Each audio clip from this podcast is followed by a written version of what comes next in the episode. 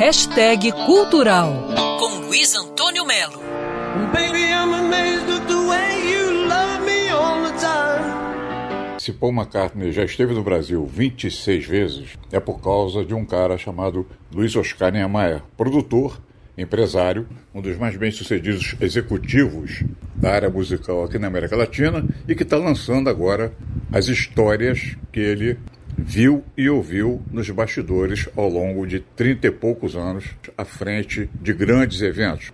Luiz Oscar trouxe, como eu disse, Paul McCartney 26 vezes ao Brasil.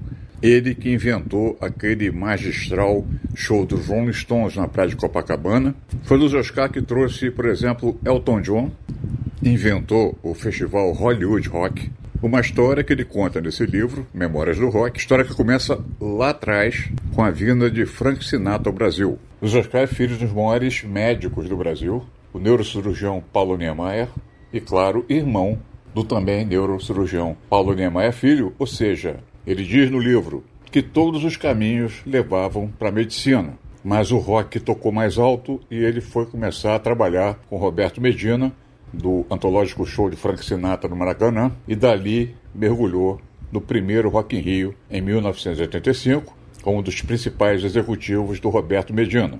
Mas Memórias do Rock, o livro, é sobre glória e vitória. De Luiz Oscar Niemeyer, o cara que trouxe Paul McCartney 26 vezes ao Brasil e eu espero que traga outras 26 vezes. Luiz Antônio Melo para Band News FM. Quer ouvir essa coluna novamente?